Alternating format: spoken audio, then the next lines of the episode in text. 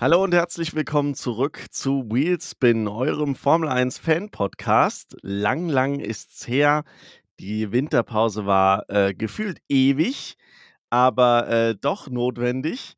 Aber wie immer sind wir hier im Studio. Wir, das sind Alexander Teile. Hallo Alex. Hi Sascha, grüß dich. Und meine Wenigkeit Sascha Grimm. Ja, Alex, ähm, es äh, ist viel passiert in dieser Winterpause. Es war eine verrückte Winterpause, das kann man schon mal sagen, oder? Ja, also es ging eigentlich erst so ganz smooth rein in die Winterpause. Da dachte man so, ach ja, es passiert ja nichts, ne? Wir warten mal die Testfahrten ab und äh, dann das Rennen im äh, Ende Februar. Aber dann kam ja die Knallermeldung und es ging nicht um die Autos. Nee, also wie du sagst, man konnte eigentlich nichts groß erwarten. Wir haben uns alle gedacht, naja gut, das wird entspannt, äh, da wird nichts mehr groß passieren. Da wird es irgendwann März werden und dann wird dann halt langsam mal ja, das, die ein oder andere Schlagzeile wieder da sein und dann geht es halt mit den Testfahrten los und äh, wir machen uns alle über den Alpin lustig und äh, ja, dann läuft alles wieder so wie im letzten Jahr. Und dann kam was, Alex? Ja, dann äh, kam ein Gerücht auf, äh, wo ich noch in der Vergangenheit je immer gesagt habe, das ist absoluter Quatsch, dass nämlich äh, Lewis Hamilton zu Ferrari wechselt. Und da gab es ja schon immer mal wieder die Gerüchte, auch in der letzten Saison und auch schon in den Jahren davor mal wieder. Und dann hat man einfach immer gesagt, ach, Lewis nutzt das nur so ein bisschen als Vertragspoker und äh, das kann nicht sein, der ist eh der ewige Mercedes-Fahrer, der wird danach, äh, sag ich mal, noch Markenbotschafter werden und alles und der wird Mercedes nie verlassen. Ja, und dann gab's äh, diesen Tag da, ich glaube Anfang Februar war das jetzt, äh, und dann äh, kamen auf einmal immer mehr Meldungen und ich dachte mir, das, das wird jetzt nicht wahr werden. Also, das war schon ja, Schock irgendwie. Es war der Hammer, ich muss auch sagen. Also, ich habe zuerst gedacht, es ist irgendwie Fake News quasi. Ich und und ich kann mich bis heute noch nicht daran gewöhnen, dass die ersten Fotomontagen mit Lewis Hamilton in einem roten Overall aufgetaucht sind. Das fühlt sich so unglaublich falsch an. Aber es ist Fakt. Es ist es wird passieren und, äh, ich glaube, niemand hat groß damit gerechnet. Ähm, ich war auch, ne, felsenfeste Überzeugung, wenn du mich gefragt hättest Hätte ich dir gesagt, nee, der hat 100% irgendwas in seinem Vertrag von wegen Markenbotschafter, wenn er dann fertig ist mit äh, Formel 1 fahren und der wird sich niemals von äh, Mercedes trennen.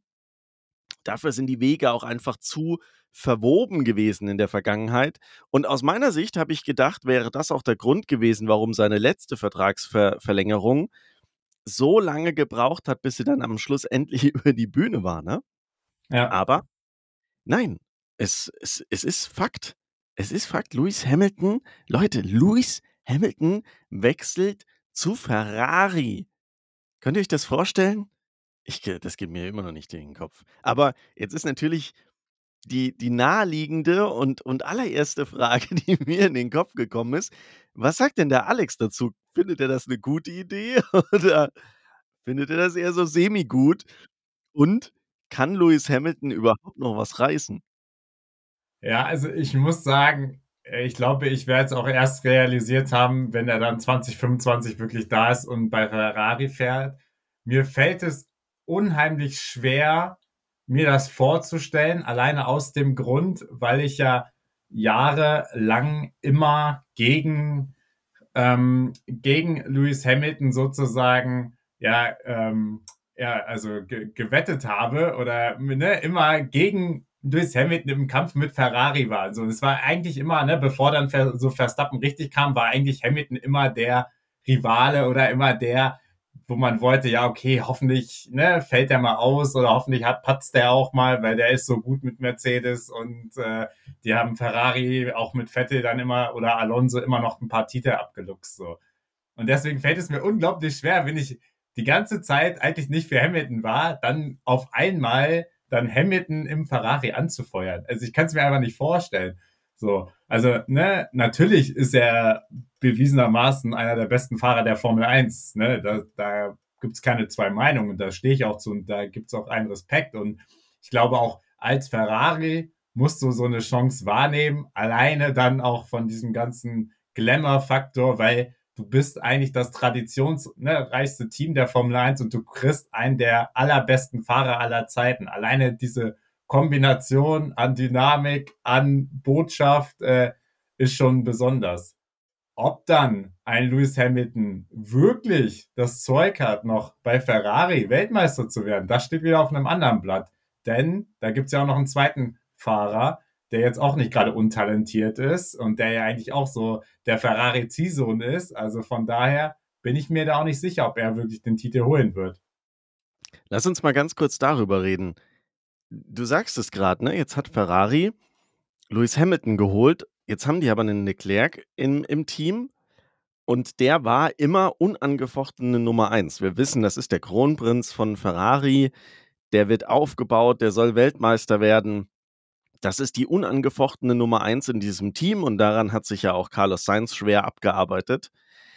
Jetzt kommt da ein Lewis Hamilton, der wird, der wird jetzt verkündet, der wird äh, unter Vertrag genommen. Was glaubst du, macht das mit einem Leclerc? Ist das für den die Rückstufung zur Nummer zwei oder glaubst du, der nimmt das als, als Anlass, dass er jetzt zeigen kann, dass er die unangefochtene, unglaublich sichere Nummer eins ist? Ja, das ist echt schwer zu sagen, weil man Leclerc ja schon einerseits so als diesen Fahrer erlebt, der unheimlich viel auch mit dem Kopf fährt und mit dem Kopf arbeitet und der, äh, der sich auch mal da viel Gedanken macht und immer so viel ne, Schuld auf sich nimmt und in der, an der einen oder anderen Stelle noch nicht immer nicht so gereift wirkt oder so, als ob ihm das nichts anhaben würde. Deswegen denke ich schon, dass mit ihm das was macht, ist halt eher so die Frage, okay, wie geht er dann mit diesem psychologischen Druck um? Denn er weiß natürlich auch, das ist natürlich die ultimative Chance, sollte er Hamilton schlagen, dann ne, weiß jeder, wie äh, unfassbar gut auch ein Leclerc wirklich ist. So. Und wenn dann wirklich Ferrari es auch schafft, ein Auto da hinzustellen, womit man um die WM fahren kann, also ne, vielleicht Richtung 2026 geschaut, und dann auch noch Lewis Hamilton, äh, ne, einen der ja, aktuellen äh, zwei, äh, von zwei Rekordweltmeister, einen davon zu schlagen im gleichen Auto, wäre natürlich auch ein sehr starkes Statement. So, also ich glaube, ihm ist natürlich vielleicht so ein bisschen mulmig zu, äh, zumute, weil er nicht weiß, was macht das auch mit seinem Standing, weil ist klar, also Lewis Hamilton kommt da jetzt auch nicht hin und sagt, ich bin hier der Nummer zwei Fahrer und helfe Leclerc. Ne? Also da brauchen wir uns auch von, von, zu, äh, von zu verabschieden. Aber ich gehe schon davon aus, dass äh, Leclerc da Sportsmann genug ist und ihn das, glaube ich, sehr reizen wird. Aber eigentlich muss man ja sagen, kann es da am Ende nur Verlierer geben, oder? Ja, also es ist auch, also wenn man den typischen Ferrari-Weg der letzten Jahre sieht, dann liegt das natürlich auf der Hand. Da geht es halt darum, dass das von Anfang an top gemanagt wird. Und wie gesagt, also es wird für mich halt wirklich erst spannend, wenn das Auto so konkurrenzfähig ist, dass du komplett da vorne mit Red Bull zum Beispiel kämpfen kannst. Davor, ne, machen wir uns nichts vor, da wird da nicht so viel passieren. Da wird, wird die Stimmung auch harmonisch sein zwischen den beiden. Die verstehen sich da gut. Aber sobald es dann wirklich darum geht, äh, dass man das Rennen gewinnen kann und beide dazu in der Lage sind, dann könnte es halt knallen und dann wird es halt interessant. Jetzt reden wir aber immer noch über Ferrari. Ne? Also selbst wenn die die zwei besten Fahrer der Welt hätten, hätten wir halt immer noch Ferrari. Du weißt, was ich meine? Glaubst du denn, dass Lewis Hamilton da wirklich die Option sieht, nochmal einen Weltmeistertitel zu holen? Oder denkst du, dass der jetzt einfach das Thema abgehakt hat und sagt: „Okay, jetzt erfüllt er sich nochmal seinen Traum, noch einmal mit Ferrari fahren und dann, keine Ahnung, 2026 vielleicht sogar die Segel streichen und sagen: „Okay, Karriere zu Ende.'“ Also ich glaube, er sieht, also was halt komisch klingt, aber er sieht halt aktuell mehr Potenzial, das vielleicht zu, zu schaffen, äh, zumindest wieder um Siege mitzufahren, äh, bei Ferrari als bei Mercedes anscheinend, weil ne, die Perspektive, die ihm da geboten wird, ist anscheinend nicht gut genug und äh, Mercedes hat ihm ja auch nur einen Zweijahresvertrag angeboten, während Ferrari natürlich gesagt hat, hier, wir geben dir zwei Jahre plus Option auf ein weiteres Jahr, also theoretisch ne, bis 2027 denkbar. Und ich glaube, darum ging es ihm auch äh, ein bisschen um diese Wertschätzung. Und ja, zu deiner Aussage mit Ferrari, klar, ne, also die meisten Leute lachen noch. Ähm, bin gespannt, ob wirklich mal dieser Turnaround kommt, weil man hat schon das Gefühl, da kommen wir ja später auch noch zu, Testfahrten etc., dass jetzt mit Fred Vasseur auch schon in der letzten Saison schon bis deutlich mehr Ruhe eingekehrt ist. Also sie sind schon deutlich auf diesem Weg. Ja, wir konzentrieren uns auf die wesentlichen Dinge. Fred Vasseur moderiert das auch ganz gut ab, finde ich, im Vergleich zu früheren Teamchefs. Und äh, ja, ich sehe die schon äh, auf einem ganz guten Weg. Natürlich sind wir noch nicht äh, bei äh, Red Bull angelangt, aber also die Entwicklung aktuell macht mich zuversichtlich. Und wenn halt wirklich dann alles auf 2026 fokussiert wird und sie dann vielleicht den einen oder anderen Kniff finden, dann äh, macht es durchaus Hoffnung, dass sie dann vorne wieder mitfahren. Und wir dürfen natürlich auch nicht vergessen, es gab schon mal so eine Situation, in der Ferrari jahrelang einfach schlecht unterwegs war. Und dann kam da ein Fahrer und der hat das Team wieder aufgebaut und zu einigen Weltmeistertiteln geführt.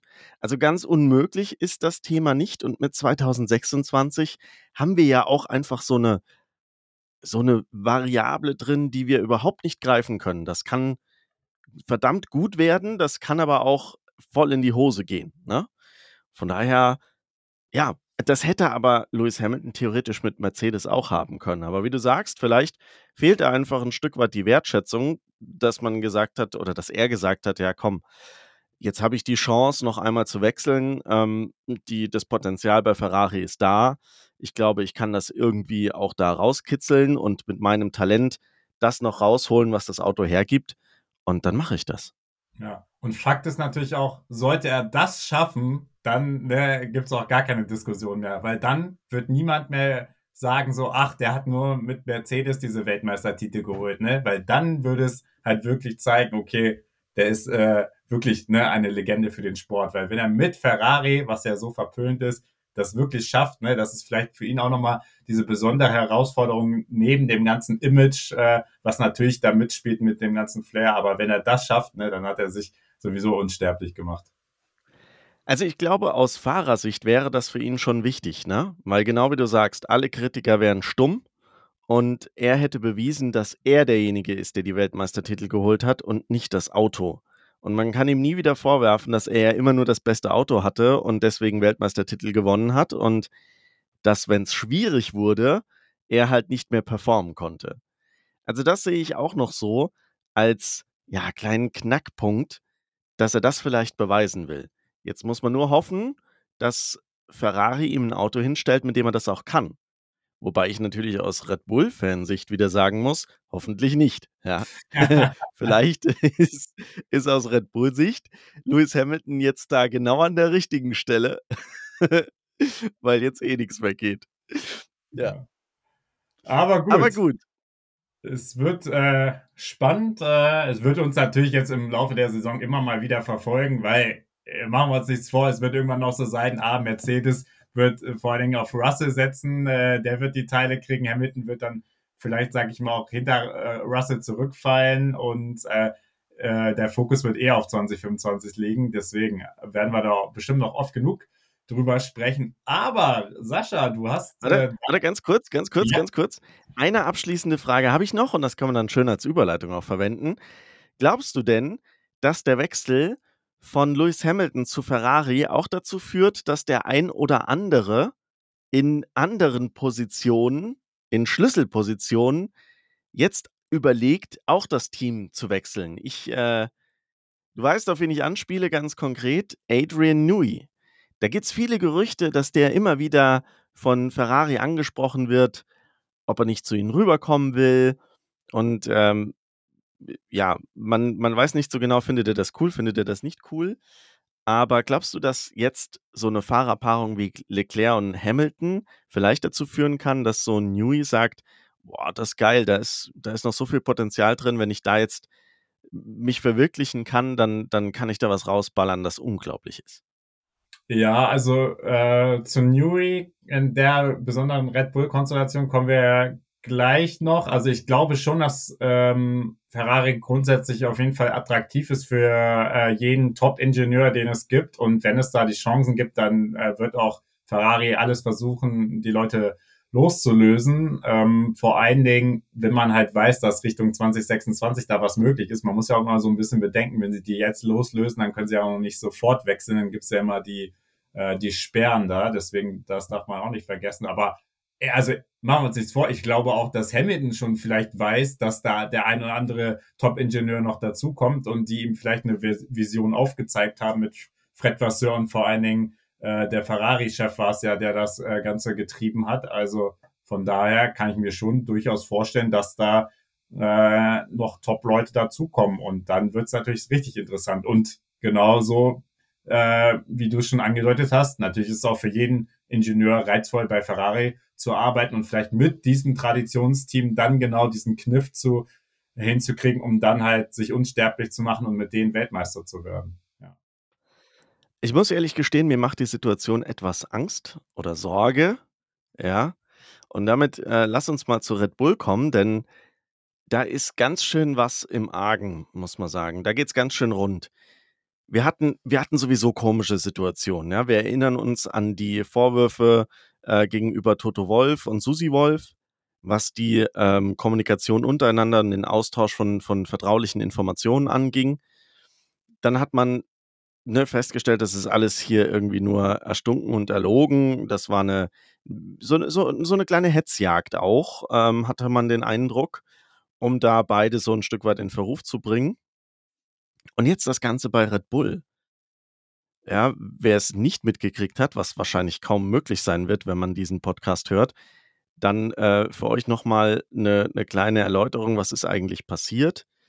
Es gab plötzlich vor einigen Wochen eine Meldung, die ursprünglich über ein niederländisches Medium ähm, forciert wurde. Und das merken wir uns mal, das wird in der Geschichte noch irgendwie von Bedeutung, dass Christian Horner sich gegenüber einer Mitarbeiterin in irgendeiner Art und Weise falsch verhalten hat. Es gab wilde Spekulationen, was das genau bedeutet. Das ging von sexuellen Inhalten, ähm, also WhatsApp oder, oder Anspielungen, bis hin zu ja, einem äh, ja, kontrollierenden und überbordenden Führungsstil. Also in dieser Range liegt das, was man da so spekuliert, was da passiert sein könnte. Aber Fakt ist, man weiß es einfach nicht. Und Red Bull hat darauf reagiert. Die haben eine interne Untersuchung ähm, angestoßen von einem externen Anwalt, der auch äh, alle Beteiligten entsprechend verhört hat. Ähm, es gibt da ungefähr irgendwie 60 Stunden äh, Befragungsmaterial, Interviewmaterial, was Red Bull da vorliegt. Und mittlerweile, die Meldung kam äh, irgendwie gestern, hat Red Bull den Abschlussbericht zu dieser Untersuchung sogar vorliegen und wird heute oder morgen eine Meldung rausgeben, ähm, also so, so munkelt man zumindest, wie es mit Christian Horner weitergeht. Ich äh, würde jetzt mal eins machen, Alex. Äh, sag, sag mir erst mal, was du von der ganzen Sache hältst und ich google mal parallel, ob da vielleicht schon was äh, rausgekommen sein sollte. Ich glaube zwar, wir hätten das mittlerweile schon mitbekommen. Sorry, aber äh, ihr merkt schon, meine Stimme heute etwas angeschlagen insgesamt. Ähm, äh, ich muss mich auch wieder dran gewöhnen, dass Podcast ist, ja. Und äh, die Jahreszeit macht es momentan nicht leicht. Äh, ja, und ich google äh, parallel jetzt mal, ob äh, da schon irgendwie eine News rausgekommen ist. Also, Alex, was, ja. was sagst du zu der ganzen Geschichte? Ja, also erstmal ist es natürlich ähm, von außen immer super schwierig, sowas zu bewerten. Und äh, solange es keine konkreten Anhaltspunkte gibt und nichts offiziell kommuniziert würde, dann ne, gilt halt eigentlich auch bei solchen sensiblen Themen die Unschuldsvermutung. Ist es halt krass, wenn ne, das halt ähm, von, äh, also aus internen Gründen rauskommt und dann äh, ja diese Konstellation niederländisches Medium, ne, da wissen wir auch, äh, wer welcher Fahrer, welche äh, welches Machtgefüge da natürlich so ein bisschen hinter steckt. Also das ist halt natürlich auch wieder so ein bisschen denkt man sich okay, also was macht Red Bull da eigentlich? Weil ne, also auf der Strecke haben wir kommen wir bei den Testfahrten noch zu läuft ja alles top. Also die Vorzeichen sind absolut gut und ja, man hat so ein bisschen das Gefühl, dass halt trotzdem intern so wieder dieser Machtkampf tobt und äh, jetzt wird halt irgendwie alles dafür getan, dass da, dass es da dann vielleicht auch äh, ja eine Verschiebung gibt äh, im Team so. Und die Sache ist natürlich klar, also wenn Christian Horner das da getan hat, dann ist er untragbar, dann äh, ist das halt leider so und dann mu muss er auch seinen Posten räumen, was natürlich für den für das Team an sich ein krasser Verlust wäre, weil er ja auch der äh, Teamchef ist, der am längsten im Amt ist. Und da kommen wir ja auch zu dieser besonderen Konstellation mit Adrian Newey zu, weil äh, ich gehört habe, und da kannst du vielleicht als Red Bull-Fan auch noch was zu sagen, dass halt Christian, ähm, Christian Horner und Adrian Newey eine enge Ver Verbindung haben und dass auch Adrian Newey eigentlich immer gesagt hat, ja, er arbeitet halt nur da, weil Christian Horner da ist, so ein bisschen nach dem Motto. Und wenn das natürlich dann nicht mehr gelten würde, dann äh, kann es natürlich unter Umständen sein, dass dann auch ähm, ein Adrian Newey sagt, nö, äh, ich habe hier keinen Bock mehr, ich habe hier alles geliefert, äh, ihr nimmt mir hier meinen wichtigsten Weggefährten weg, äh, ja, ich gehe dann auch und wagt nochmal ein neues Abenteuer, so, um es euch dann nochmal zu beweisen. Also deswegen bin ich da sehr gespannt und ja, also ist es halt immer so, ich finde sowas eigentlich immer ein bisschen traurig, weil ne, das Team performt so auf so einem guten Level und trotzdem hat man dann wieder so eine Machtgeschichte drin, die dann irgendwie ja das auch so ein bisschen kaputt machen könnte. Und äh, ich glaube, wenn man da Fan ist wie du, ist das natürlich echt und fragt man sich so, ey, da Leute, ne, was macht ihr da eigentlich? Wir könnten jetzt hier Dauerweltmeister werden und äh, ihr äh, verschmutzt eigentlich so ein bisschen das Bild nach außen, was, was wir aktuell abgeben. Also ja, Sascha, Ja, wie ist so also deine Gefühlslage? ja, genau das ist der Punkt, ne? Also, ich habe gerade das Gefühl, dass man sich selbst zerlegt und ich kann nicht nachvollziehen, warum das der Fall ist. Natürlich ist es so, und da bin ich auch 100% dabei, sollte Christian Horner sich in irgendeiner Form falsch verhalten haben gegenüber dieser Mitarbeiterin, dann muss man das verfolgen und dann muss das auch Konsequenzen haben, gar keine Frage. Es ist aber, wie du schon sagst, die Unschuldsvermutung und mir stellt sich halt einfach immer ich meine, ich natürlich als Fans beobachten wir das alles immer von der Seitenlinie. Wir können wir kennen die handelnden Personen eigentlich nicht richtig. Wir können nur anhand dessen, was wir jeden jedes Rennen oder im im Rahmen der Formel-1-Rennen sehen, auf das schließen, wie die Personen als Charakter auch sind. Und natürlich kriegst du da kein vollständiges Bild, aber zumindest eine Idee davon, wie wie ein Mensch ist. Und bei Christian Horner hatte ich immer den Eindruck, dass der, ja, durch und durch ein prinzipientreuer Charaktertyp ist. Der hat aus meiner Sicht bisher nie groß was unter der Gürtellinie gemacht. Ja, die Fights mit Toto Wolff, da brauchen wir nicht drüber reden. Das sind mit Sicherheit auch Sachen, wo scharf gegeneinander geschossen wird, aber ich finde, auch das war immer in einem im professionellen, sachlichen und fairen Rahmen. Da gibt's mit Sicherheit im Hintergrund irgendwelche Sticheleien, wo man jegliche Grauzone irgendwie versucht auszunutzen. Aber im Großen und Ganzen läuft das doch so, dass die 2 sich immer noch in die Augen schauen und, äh, sich auch die Hand geben können, ne? Also, so schlimm kann's doch nicht sein. Jetzt stellt sich für mich natürlich auch die Frage, warum sollte 'n Christian Horner das tun? Der ist seit 20 Jahren bei diesem Unternehmen, der ist super erfolgreich, der hat dieses Team nach vorne geführt, der hat absolut großen Anteil an dem Erfolg dieses Teams. Und er wird ja wohl wissen, welche Verantwortung er trägt und da wird er doch so was Dummes nicht tun, sind wir doch mal ganz ehrlich. Und deswegen ist das für mich echt so 'ne Geschichte, wo ich gar nicht weiß, was ich davon halten soll. Und dann kommen eben diese Gerüchte auf, ne, das hatten wir letztes Jahr ja auch schon. Die die Fehde zwischen Helmut Marko und Christian Horner, dass die 2 sich nicht grün wären und einer versucht, den anderen da irgendwie rauszukegeln, wo ich ja auch schon gesagt habe, Dr. Helmut Marko ist ist 80 Jahre alt. Wer weiß, wie lang der überhaupt noch lebt? Das muss man ja ganz realistisch auch mal so sagen. 'N Christian Horner bräuchte das also nur auszusitzen und zu warten, bis der Mann einfach zu alt ist, um noch irgendwas machen zu können oder von heute auf morgen stirbt und dann wäre die die Thematik für ihn erledigt.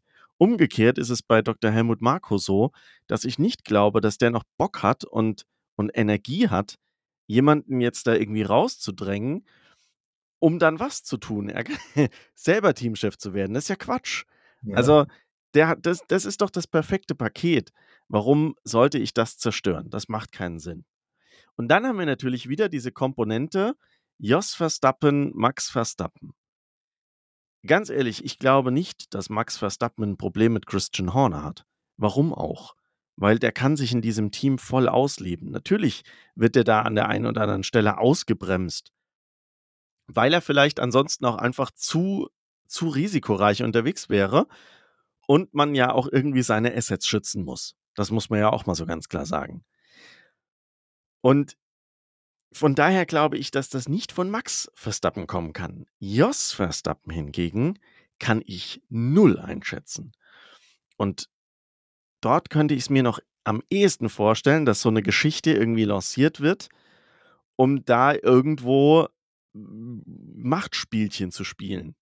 Aber ich frage mich trotzdem wieder, warum? Also, es muss ja dann ein Motiv dafür geben. Ja, will, will Jos Verstappen dann äh, Teamchef von Red Bull werden? Ist das für ihn die ultimative, das ultimative Ziel? Eine, in, in, ein Paket mit dem besten Team, dem besten Auto, er als Teamchef und sein Sohn als Fahrer. Ich weiß nicht, ja. Kann man machen, ne? Siehe, siehe Stroll. Ähm, so, ein, so ein Team äh, übernehmen, aber selbst Stroll, Stroll äh, stellt sich da nicht hin und, und macht einen auf Teamchef. Also ja. das überlässt er ja auch anderen. Er ist nur der Geldgeber. Also von daher, lange Rede, kurzer Sinn. Ich finde das äh, extrem seltsam, ich finde das extrem schräg und ähm, ich finde, dass diese Unruhe auch mit dem Tod von Didi Mateschitz angefangen hat. Da ging das alles los. Also entweder hat Didi Mateschitz das bisher immer mit eiserner Hand geführt und die Leute immer wieder an einen Tisch gebracht und diese Dinge im Keim erstickt. Oder es gibt da jetzt auch im Hintergrund bei Red Bull einfach ja, Tendenzen, die dazu führen, dass es eine gewisse Unruhe im Konzern gibt, die sich dann auch auf solche Dinge auswirkt. Also, ja, ich finde find super schwierig und äh, ich bin kein Fan von dem, wie der Red Bull-Konzern mittlerweile geführt wird. Das muss ich auch ganz klar sagen, weil der Fokus jetzt viel mehr auf Profit liegt. Und sind wir mal ganz ehrlich, äh, Red Bull verdient genug Geld, da muss man jetzt nicht noch jeden letzten Cent irgendwie rausquetschen. Und was für mich Red Bull immer ausgemacht hat, ich glaube, ich habe es letzte Saison auch in irgendeinem Podcast mal erwähnt, die, die Sponsorings von Red Bull waren natürlich langfristig immer darauf ausgelegt, am Ende des Tages wieder Geld in die Kasse zu spülen. Aber kurz- und mittelfristig liefen die auch in Projekte, wo man klar sehen konnte, dass das keinen großen, ich sag mal, Return on Invest im ersten Moment hat. Das war eine lange Geschichte, ja. Dietrich Mateschitz hat nicht in so viele Flugsportprojekte investiert, weil er geglaubt hat, dass er damit äh, super reich wird. Das waren, glaube ich, wirklich Herzensprojekte und natürlich bringst du damit auch wiederum eine Käuferschicht zu, zu dir, die sehr loyal sein kann. Ähnlich mit dem Formel 1-Programm. Ich bin mir sicher, dass das die ersten Jahre ein brutales Verlustgeschäft war. Und da musst du natürlich auch einen langen Atem haben, um, um dann zu sagen, okay, das ist für dich ein Business. Deswegen, also ich finde das überhaupt nicht gut, was da gerade passiert, um es so kurz und knapp zu sagen. Ja, das kann ich mir vorstellen, weil, also, man ist halt wirklich in der sportlich allerbesten Situation, die man sich wünschen kann. Man hat dazu ne, den besten Fahrer aktuell im Feld, ne, der auf Jahre hin äh, Dauerweltmeister werden kann, wenn er ne, das Auto immer zur Verfügung gestellt bekommt. Was will man? Ja, okay. Man kann vielleicht dann ne, den zweiten Fahrer vielleicht aus, austauschen, wenn man Bock hat. Da hat man ja auch noch genug Optionen und so weiter. Da gibt's ja auch immer das ein oder andere Gerücht. Aber trotzdem, also was will man denn? Man hat doch die besten Voraussetzungen jetzt äh, seit eh und je aktuell. Und trotzdem zerstört man sich ja dadurch irgendwie so dieses Teamgefüge, weil machen wir uns nichts vor. Sowas färbt immer ab. Egal auf wen. Also, ne, Max Verstappen, der kann noch cool bleiben, aber ne, die anderen äh, Mitarbeiter und so weiter, die arbeiten dann halt vielleicht nicht mehr mit 100 Prozent, sondern mit 95 oder 90 Prozent, ne? Und das sind dann Kleinigkeiten, die dann am Ende irgendwann mal fehlen könnten. So. Und das ist halt echt die Gefahr, die da ist, dass halt, wie du schon sagst, Red Bull eigentlich sich gerade selber zerlegt, weil die anderen Teams machen es ja nicht, weil sie nicht so gut liefern, äh, sondern Red Bull kann sich nur alleine zerstören und durch sowas machen sie es ja.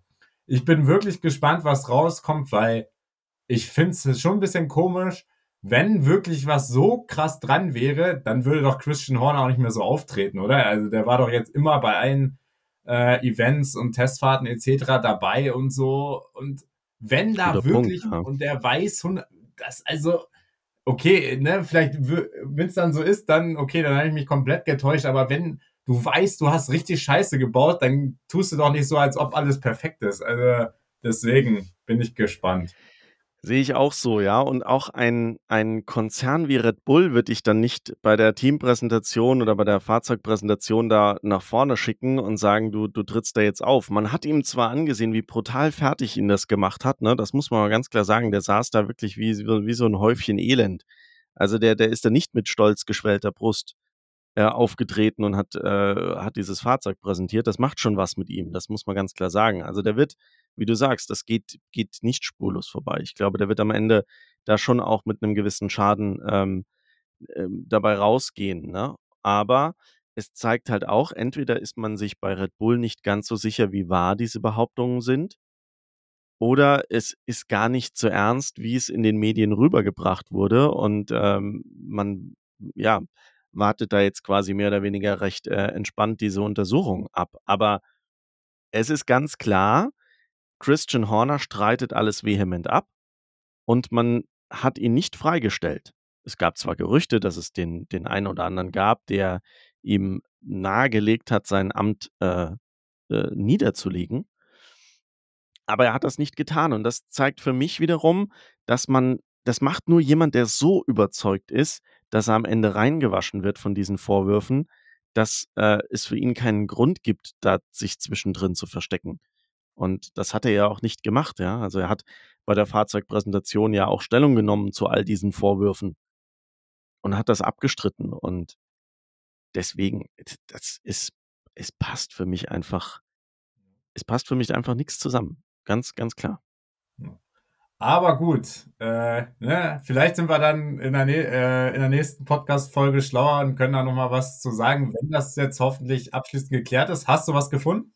Nein, also, Oder? es ist äh, noch nichts da draußen bekannt, äh, dass die Entscheidung äh, gefallen wäre oder dass eine ja, dass das Resultat dieser Untersuchung äh, in irgendeiner Form kommentiert worden wäre.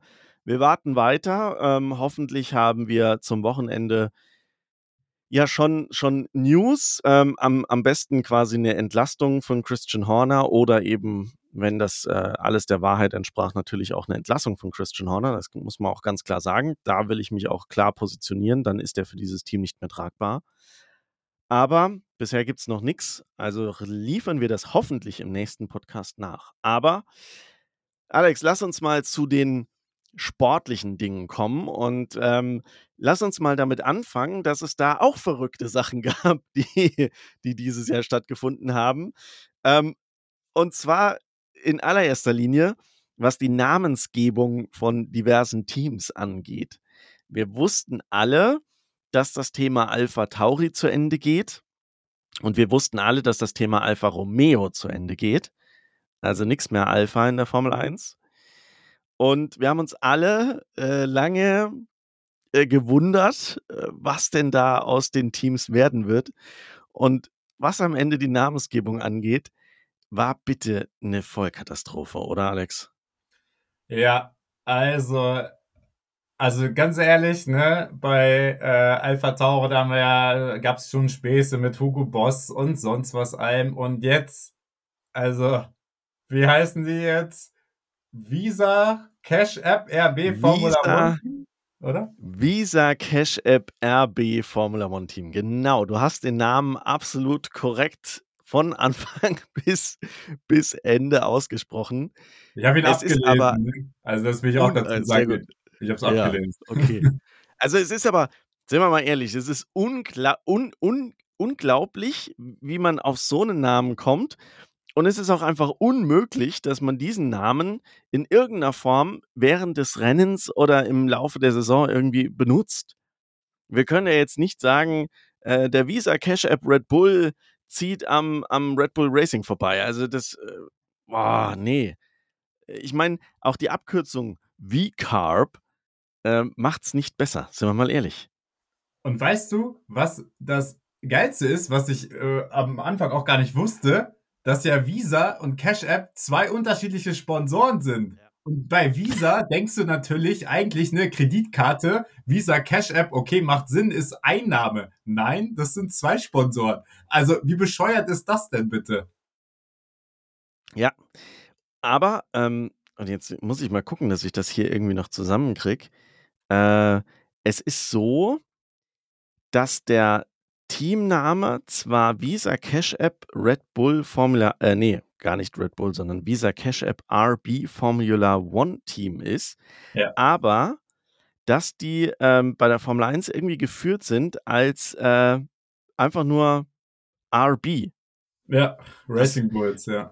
Racing Bulls, genau. Also es gab auch äh, eine, eine Eintragung des, des Markennamens Racing Bulls und ich, ich glaube, das kann nicht von Dauer sein und ich hoffe, dass das nicht von Dauer ist, weil irgendwie scheint wohl das Team offiziell äh, gar nicht diesen Namen zu tragen, sondern ähm, dann einen ganz anderen Namen zu haben.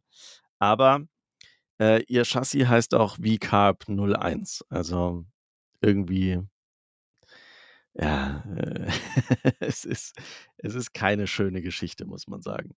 Ja. Also, und zumal, also, sorry, das ist halt für mich einfach so abstrus. Dann heißen die jetzt in Abkürzung RB und man denkt immer an Red Bull, auch alleine von den anderen Sportarten, vom Fußball etc. Da heißen die Vereine auch alle RB. Ne? Und dann denkst du immer so, hä? Das ist so, also, das ist einfach komplett bescheuert. Also, ne, Alpha Tauri oder Toro Rosso etc. Das waren wirklich noch Namen, wo man sich auch so ein bisschen abgegrenzt hat. Und ne, selbst Alpha Tauri, dann macht da halt ne, deine Modemarke oder macht da halt irgendwie einen Sponsor und nennt das Team so. Aber jetzt diese äh, komplette Verwirrung mit RB Racing Bulls und dann noch die ganzen Sponsoren dazu. Also, Nee. Ja, ich finde ja mit äh, Scuderia Toro Rosso hatte man sowas Emotionales, ja, das, das, äh, das, äh, das hat man einfach greifen können. Das, der Name hat schon irgendwie dazu geführt, dass man sich sofort dachte, boah, geil, ein stolzes Team, ja.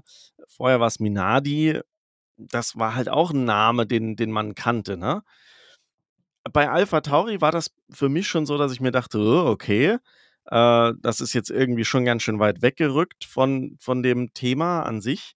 Aber das konnte man mit der Klamottenmarke noch irgendwie argumentieren, auch wenn die, das ein absolutes Desaster, ein totaler Flop war. Aber jetzt ist das halt so, es fühlt sich so billig an, also es fühlt sich so verkauft an. Also Visa, Cash App und dann kein Red Bull mehr, sondern nur noch RB ich hoffe wirklich, dass das jetzt irgendwie so eine, eine Übergangsphase ist, bis man 2026 wieder einen vernünftigen Namen an, annimmt. Und ich hoffe, dass da alle Fans da draußen so richtig Druck machen, dass das auch passieren wird, auch wenn das wahrscheinlich wenig bringt. Aber seinem Un Unmut kann man ja durchaus mal Luft machen. Und das ist auch passiert, muss man sagen. Ne? Also es gab viele Kommentare in den sozialen Medien, wie, wie schlimm dieser Name ist und dass man das doch besser lässt. Und selbst intern hat man gehört, findet das keiner gut. Aber man muss es eben so machen. Das war aber, muss man sagen, auch wirklich der schlimmere Name. Äh, es gibt ja nämlich ja noch ein Team, und zwar das ehemalige Alfa Romeo-Team, das sich auch umbenannt hat, und zwar in, und jetzt hoffe ich, dass ich es richtig ablese, Steak F1 Team Kick Sauber. Was hältst du davon, Alex? Das ist ja es ist weniger schlimm, finde ich, aber ja. trotzdem noch schlimm. Ja, also ist es halt auch äh, echt gewöhnungsbedürftig. Da muss ich halt sagen, also jetzt mal abgesehen davon, dass das, dass das da ja auch so ein bisschen mit Pannen verläuft, weil ne, das ein, ein Glücksspielanbieter ist und äh, da gibt es ja auch noch Ärger in der Schweiz, weil das eigentlich äh, offiziell auch so auch nicht zugelassen ist. Ähm, aber ich glaube, das ist noch nicht äh, abschließend untersucht. Ähm, ich finde da, ja, der Name ist auch irgendwie äh, sehr komisch. Äh, wahrscheinlich werden wir die auch immer noch Alfa Romeo nennen oder einfach sauber, ist ja auch einfacher. Aber ich finde, da hat man wenigstens so ein komplett neues Branding und hat mal einfach was gewagt, äh, diese grüne Lackierung und äh, hat mal alles komplett neu gebrandet. Da sage ich noch, okay, das ist jetzt nicht der beste Name, aber man äh, hat direkt eine neue Identität geschaffen und äh, wirkt halt witzig, ist so ein bisschen E-Sport-mäßig. Also ja, da, da kann ich mich schon eher mit, ab, äh, mit anfreunden. Was meinst du? Ja, doch. Also am, am Ende des Tages haben sie ein schönes Gesamtkonzept darum gebaut. Ne? Also die, die ähm, Farbgebung ist was Besonderes, das sticht heraus. Äh, da hat man sich auch mal was getraut. Das ist mutig, finde ich gut. Und ähm, der Name, am Ende werden wir uns auf sauber reduzieren im, im Sprachgebrauch und von daher ist das weniger schlimm.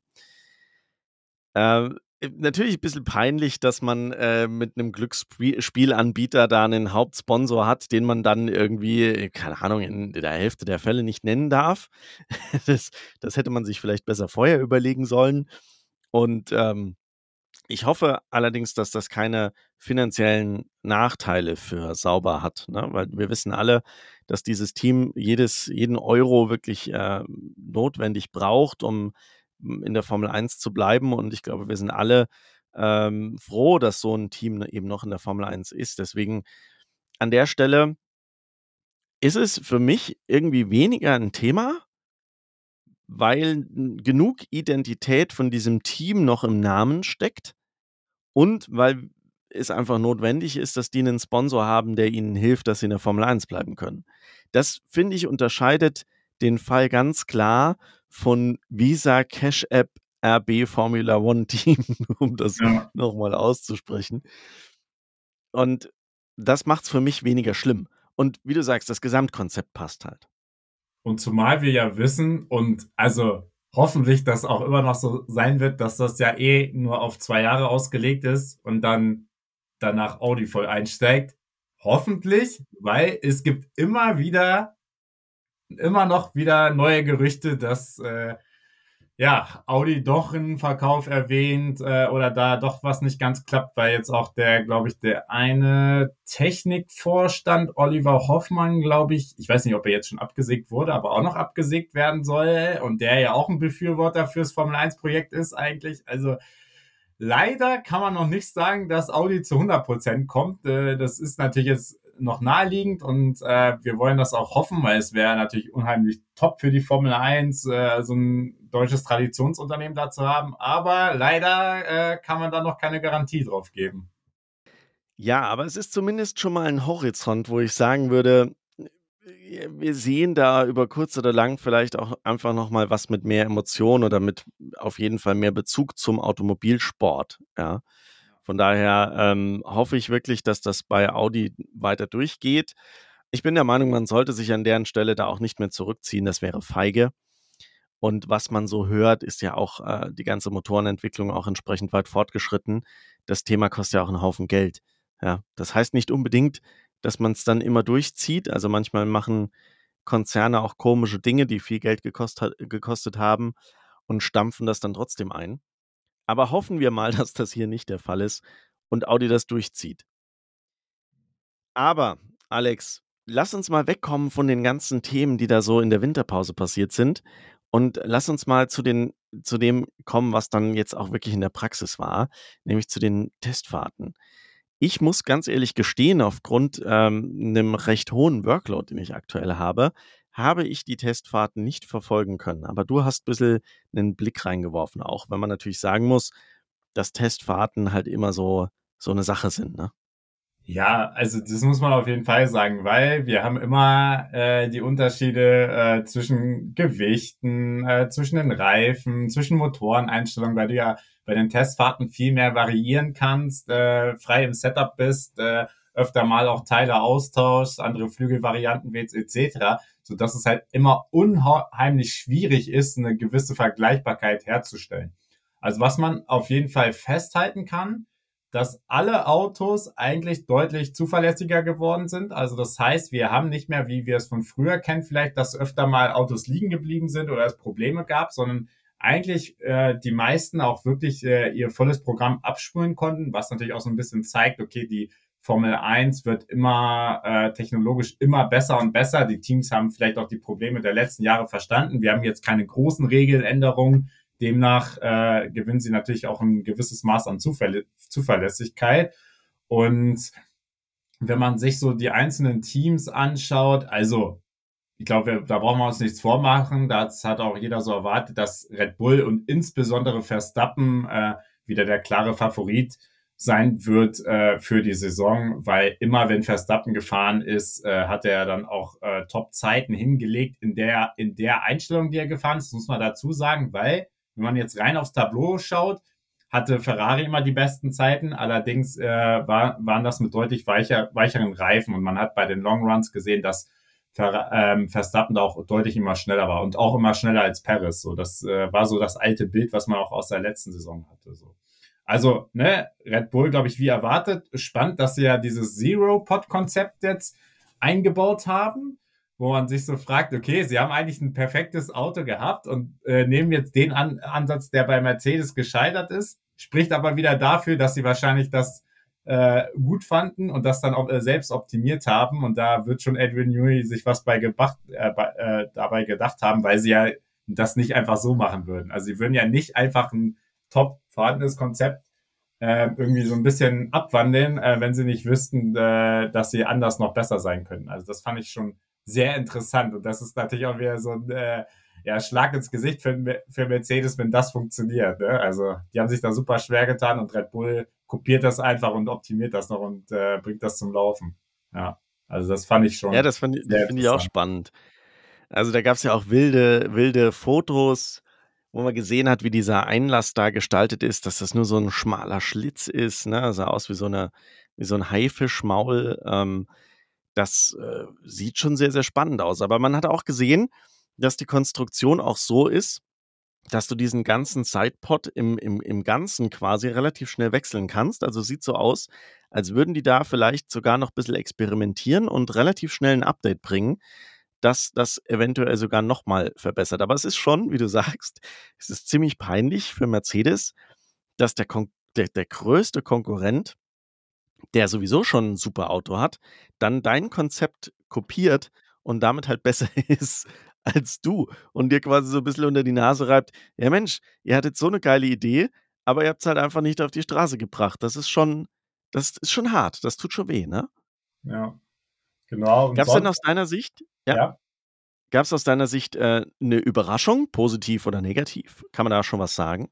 Also positiv glaube ich, dass äh, Toro Rosso nennen wir sie jetzt mal, äh, auf jeden Fall wieder einen Sprung gemacht hat. Und ich glaube, da ähm, macht sich die Zusammenarbeit mit Red Bull jetzt auch immer noch, also wieder besser be äh, bezahlt, weil ich glaube, äh, in den vergangenen Jahren war man da ja so ein bisschen, vielleicht ab und zu mal ein bisschen äh, weiter weg, aber jetzt hat man ja, glaube ich, äh, noch verstärkt im Rahmen des Erlaubtens, äh, ne, man weiß nie genau, wie es abläuft, aber da wirklich nochmal voll auf Red Bull-Teile äh, und Konzepte zugegriffen und demnach haben die auch echt einen guten Eindruck gemacht. Insbesondere Daniel Ricciardo, der, glaube ich, jetzt auch, also auch dieses Momentum natürlich nutzen will im Hinblick auf 2025, dass er da noch den Red Bull-Sitz haben will und jetzt natürlich auch eine komplette Vorbereitung machen konnte und da nicht so reingeschlüpft ist, weil machen wir uns nichts vor, er war Reservefahrer, dann hatte er noch, äh, glaube ich, ne, sich die, den Arm gebrochen oder die Hand gebrochen, da auch noch. Ne? Also das war ja keine optimale Saison für ihn und trotzdem äh, hat er ja ab und zu äh, aufblitzen lassen. So. Also die sehe ich auf jeden Fall so als positive Überraschung. Ähm, die anderen sind schon fast alle so erwartet. Also Aston Martin könnte eher so ein bisschen äh, zurückfallen. Ähm, Alpine, also grottig. Das könnte auch sogar noch eine schlechtere äh, ja, Überraschung werden als äh, im letzten Jahr. Also ich glaube, die könnten auch noch, noch weiter zurückfallen, also auch hinter Toro Rosso.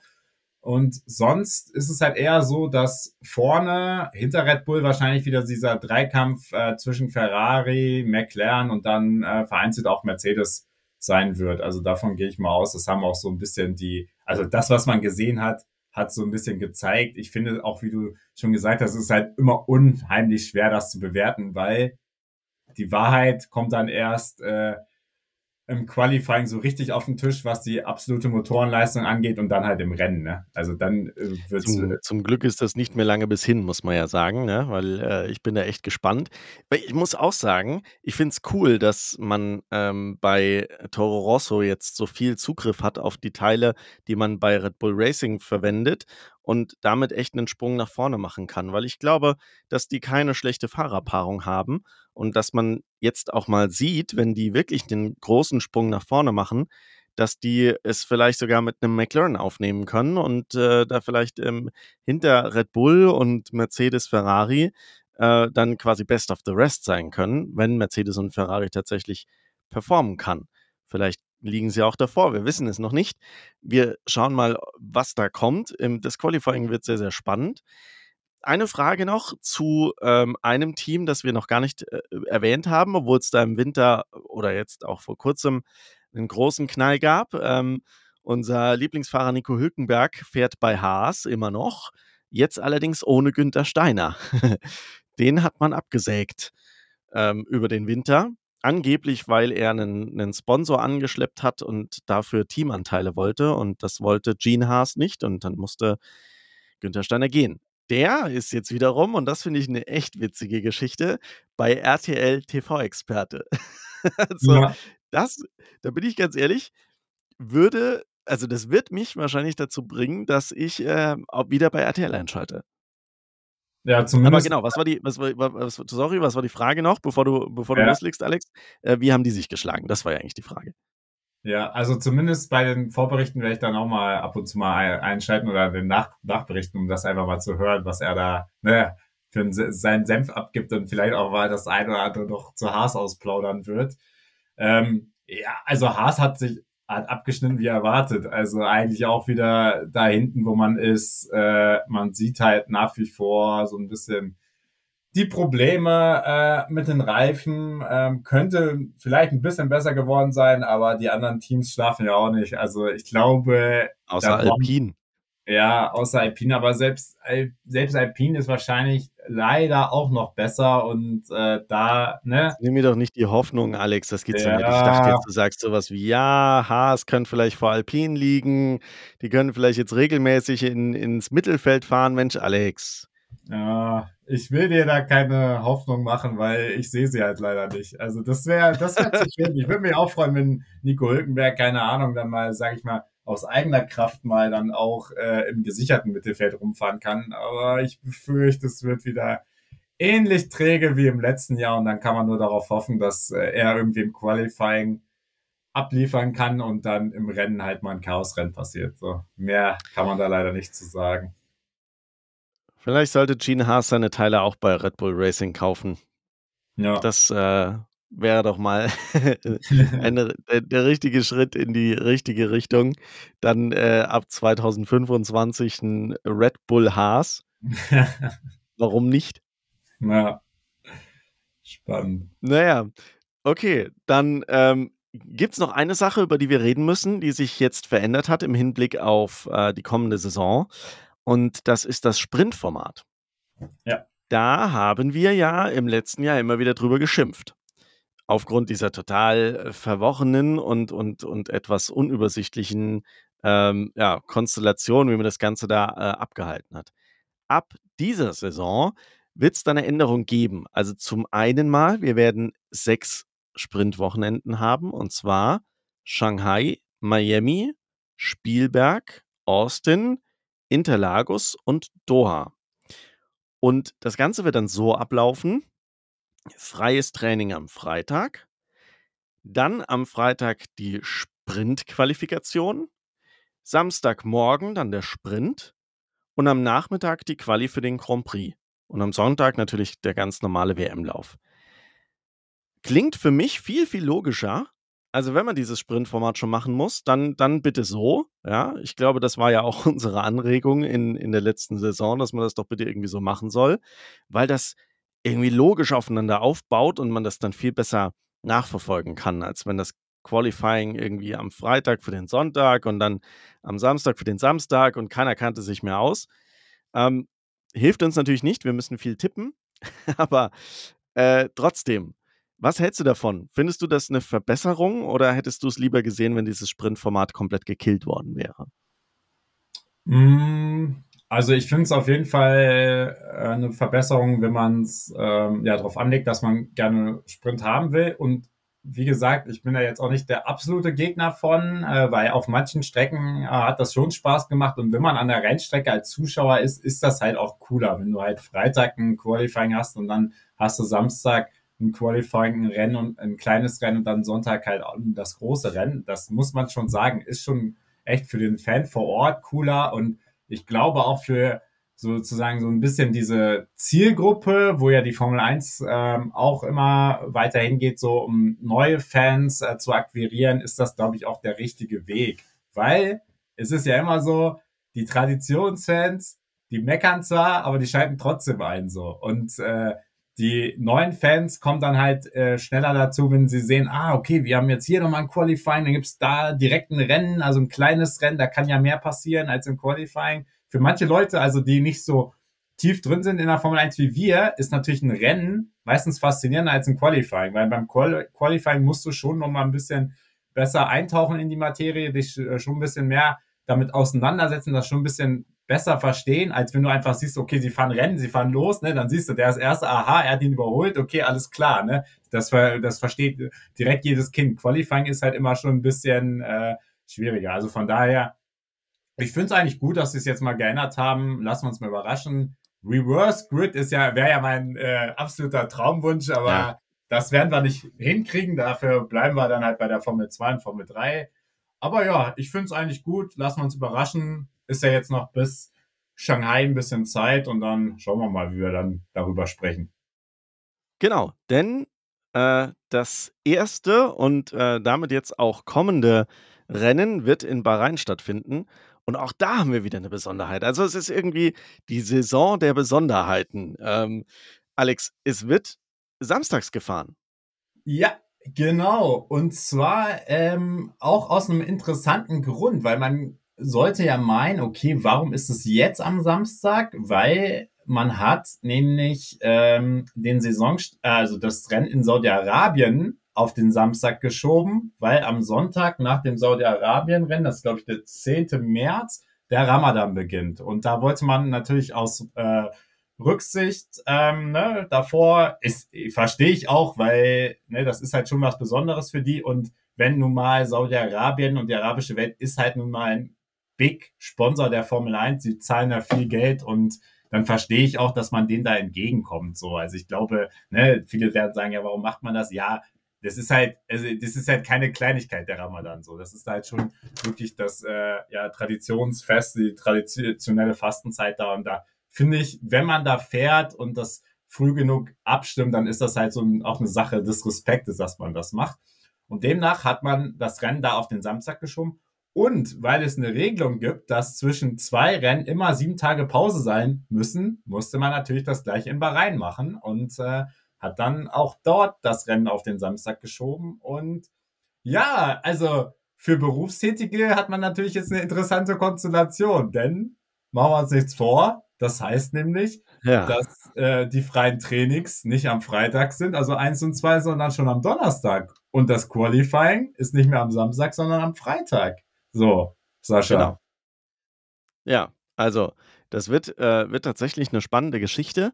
Wir haben nämlich äh, tatsächlich Practice 1 und 2 äh, haben wir am Donnerstag um 12.30 Uhr das erste freie Training und um 16 bis 17 Uhr das zweite freie Training. Und das ist natürlich schon so eine Sache, wo ich sagen muss, puh, ja, also da ähm, werde ich wahrscheinlich nicht einschalten können. Das ist mal ganz klar. Ähm, dann am Freitag das dritte freie Training von 13.30 bis 14.30 aber Entwarnung. Ich denke, jeder von uns wird am Freitag vielleicht ein bisschen früher Schluss machen können, denn das Qualifying findet dann nämlich von 17 bis 18 Uhr unserer Zeit statt. Und äh, das kann man wiederum schaffen. Und das sollte man vielleicht auch schaffen, jetzt gerade beim Saisonstart. Und das Rennen dann am Sonntag um 16 äh, Quatsch, Samstag. Samstag um 16 Uhr, genau, nur, dass wir hier nicht durcheinander kommen.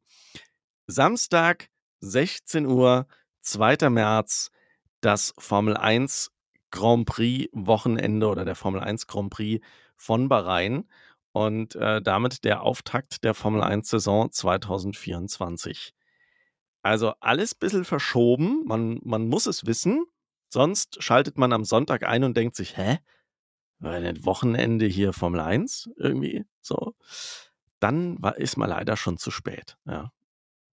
Ja, also ich, bin gespannt. Ähm, ich finde, Bahrain ist immer ein also natürlich der Traditionsfan sagt, Australien ist so der äh, glorreiche Auftakt. Ich finde, Bahrain als Strecke ist halt ein cooler Auftakt, weil die Strecke halt viel hergibt. Also da ist immer Action auf dieser Strecke, da gibt es gute Überholmöglichkeiten. Das Qualifying wird, glaube ich, wieder sehr eng werden. Ähm, ich glaube, da könnte Ferrari durchaus äh, an Red Bull dran sein, wie es ja auch schon in ähm, in der letzten Saison oft der Fall war. Äh, beim Rennen, ja, muss ich ganz klar sagen, da sehe ich auf jeden Fall zumindest bei Verstappen den Vorteil. Bei Perez bin ich mir immer nicht sicher, ob er diesen Vorteil wirklich ausfahren kann oder ob es dann nicht der Faktor Verstappen ist, der dann den Unterschied macht. Und ähm, jetzt rein vom Bauchgefühl sage ich mal oder hoffe ich auch, dass dann Ferrari da auch als zweite Kraft auftreten wird und äh, zumindest da aufs Podium fahren wird. So alles alles weitere dahinter ist halt unfassbar schwer zu sagen, ne? weil wir haben jetzt die Testfahrten gesehen, aber das ist halt so ein bisschen, ja, äh, kann halt so sein oder so sein. Ne? Also wir wissen ja auch aus dem letzten Jahr, McLaren hat sich unfassbar verzockt am Anfang, äh, war dann ganz hinten und dann auf einmal haben sie eine Aufholjagd gestartet und waren immer vorne dabei. Also da bin ich echt mal gespannt, ob da äh, noch also so, jemand so richtig ins Klo gegriffen hat und äh, oder ob uns jemand nächste, äh, diese Woche noch richtig überraschen kann beim Rennen. Also da bin ich auch gespannt. Das ist jetzt natürlich auch äh, für unsere nächste Aufgabe, die wir hier im Podcast haben, alles etwas schwieriger als sonst. Wir wollen nämlich jetzt mal tippen. Und äh, ich mache das übrigens jetzt äh, gleich mal parallel hier äh, bei Kicktipp und gebe meinen Tipp dann auch direkt ab. Alex, ich weiß nicht, ob du das genauso machen möchtest. Ähm, weil dann müssen wir etwas mehr tippen als das, was wir normalerweise tippen. Äh, nämlich was das Qualifying angeht, die ersten vier. Und was den äh, Grand Prix angeht, das Rennen angeht, die ersten acht.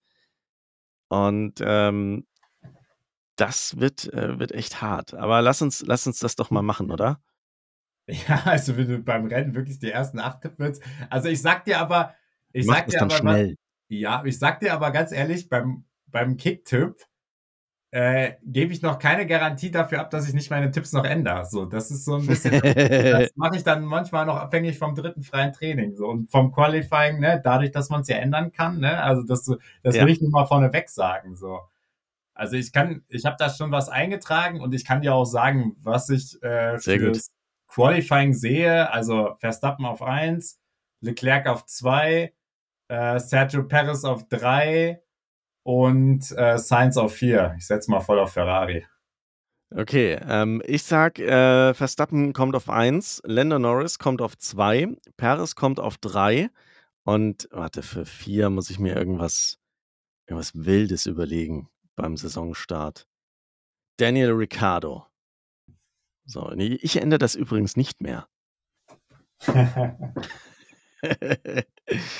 Okay, dann äh, lass uns mal das Rennen tippen. Ähm, erzähl du mal, was du hast und ich mache in der Zwischenzeit hier mal schnell meinen Tipp fertig. Wo ist denn der Max Verstappen? Macht das ja.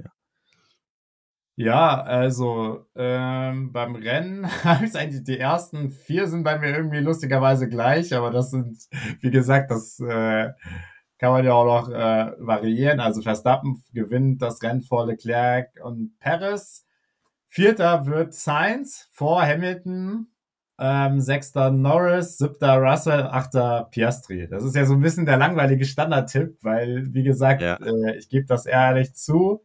Ich warte noch das Qualifying ab und dann eventuell passe ich da nochmal ein, zwei Positionen ab. Ich habe das nur eingespeichert, damit ich den Tipp natürlich nicht vergesse. Das ist immer die Gefahr. Ja, das ist sehr gut. Ähm, warte, ich bin gleich fertig mit Tippen.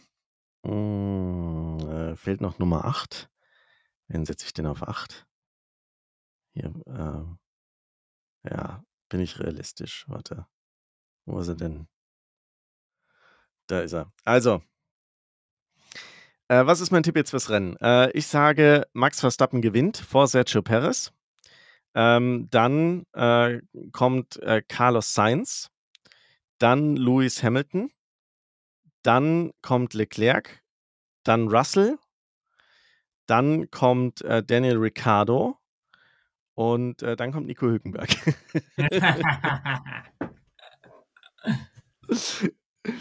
Ja, und dann, Ja. Sascha, da wir ja noch, ähm, vor der Saison sind, müssen wir eigentlich die Bonusfragen auch durchgehen, weil Stimmt. das ist ja auch interessant, ne, wie wir das so beide sehen. Da können wir ja auch ab abwechselnd das einmal durchgehen.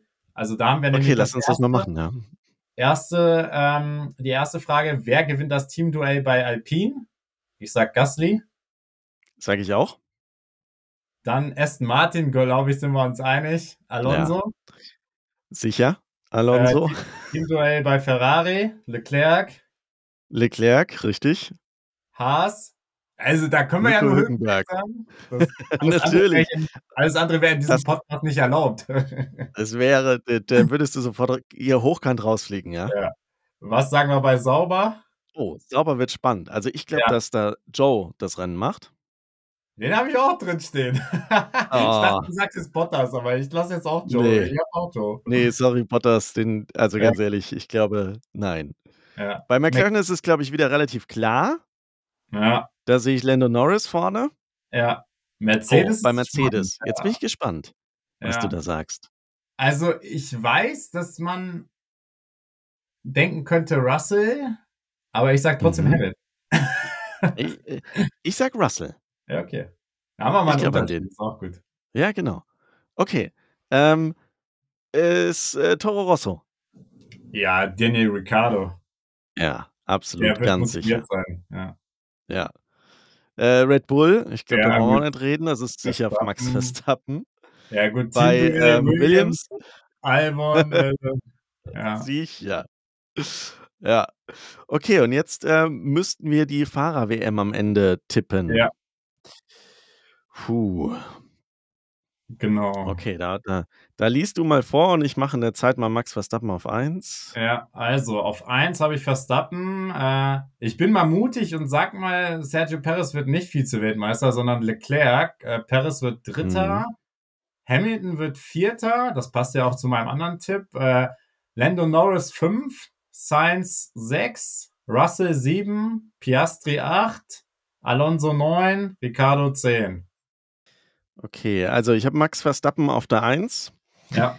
Äh, Leclerc tatsächlich auch auf 2, Perez auf 3, da da sind wir uns einig.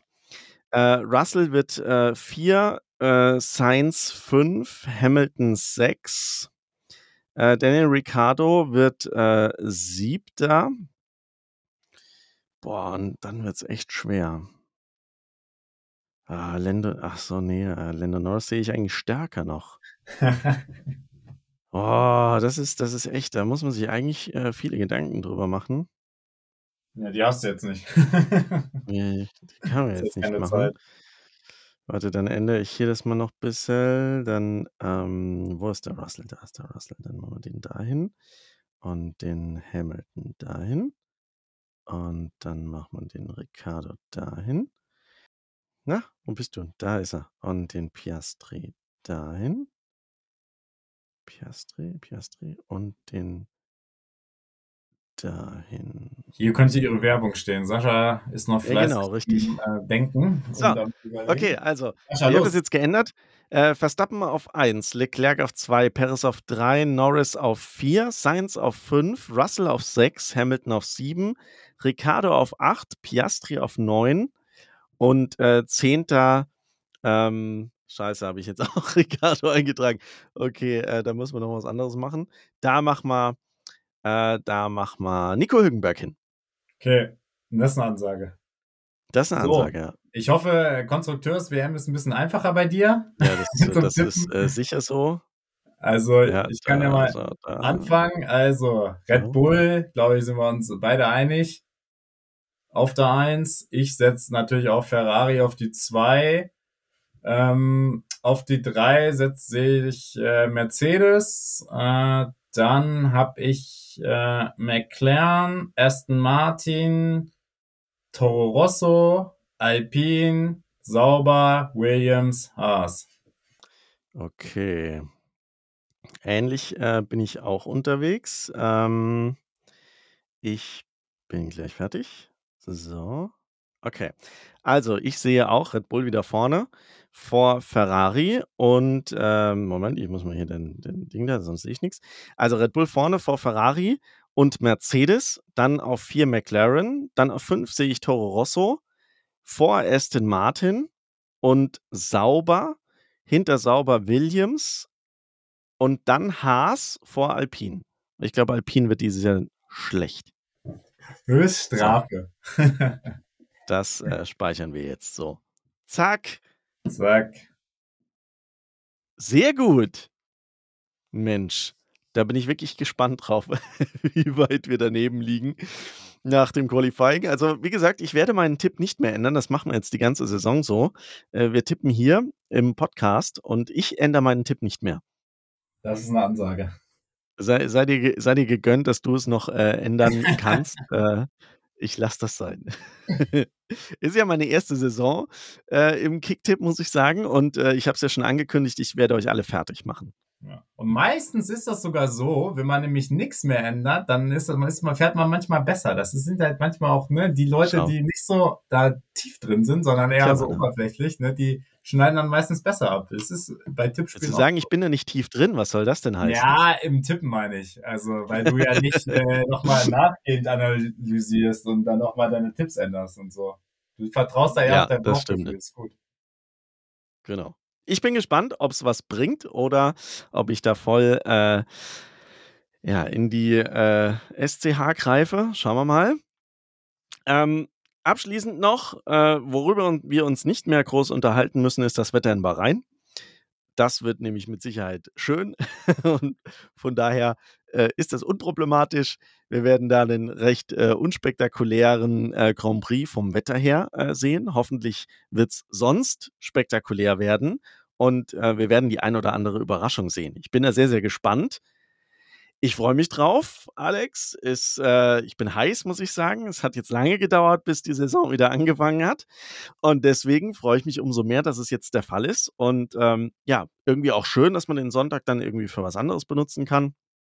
Aber, ähm, Hauptsache Formel 1 Wochenende, das muss man sagen. Ja. Dementsprechend freue ich mich drauf, dass wir uns nächste Woche wieder hören, wenn wir dann, äh, die ersten Ergebnisse haben und dann mal sehen, wie schlecht mein Tipp war. Ja, es wird richtig spannend. Ich freue mich auch. Äh, wird 'n spannendes Wochenende und, äh, schauen wir mal, ob uns noch jemand überraschen kann im Qualifying oder im Rennen. In diesem Sinne wünsche ich dir ganz viel Spaß am Wochenende und, äh, euch da draußen vielen Dank fürs Zuhören und, äh, nächste Woche wieder einschalten, wenn wir dann schauen, wie gut wir abgeschnitten haben, was es für Überraschungen gab und, ähm, ja, was es vielleicht auch an Neuigkeiten zu Christian Horner gibt. Ich bin sehr gespannt. Bis dahin, macht's gut. Danke dir, Alex, und bis Danke. nächste Woche. Tschau. Tschau.